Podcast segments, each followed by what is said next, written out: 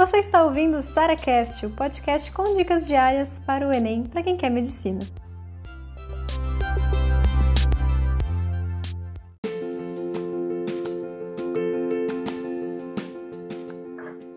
Você deve agora estar tá começando a estudar ou recomeçando a estudar para o Enem e você se pergunta, tá, mas onde é que eu tenho que focar os meus estudos? O que, que eu tenho que priorizar? É tanta coisa que se eu for ver tudo de tudo não vai dar tempo. Isso que a gente está começando cedo.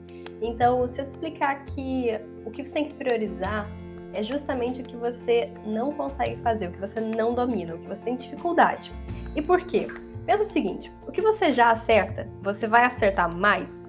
Bom, provavelmente não. Diga uma questão, tipo, ah, isso aqui você já acerta. Você consegue ganhar mais ponto com ela? Não, você já ganhou ponto, entendeu?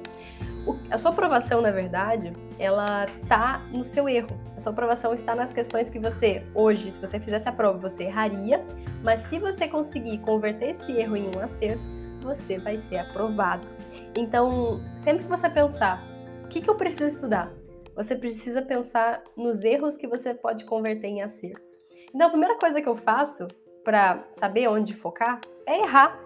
Então, pega as questões de temas que você sabe que você não domina, ou do próprio vestibular que você fez e não conseguiu aprovação.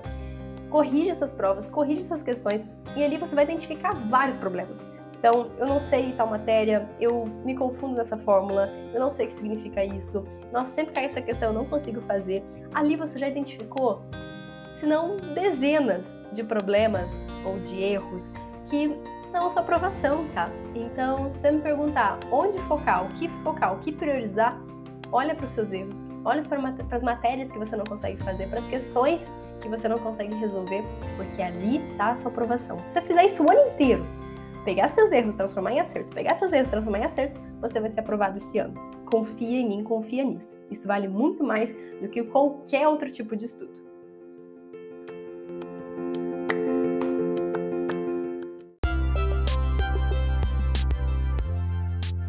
Você ouviu mais um SaraCast, o podcast com dicas diárias para o Enem.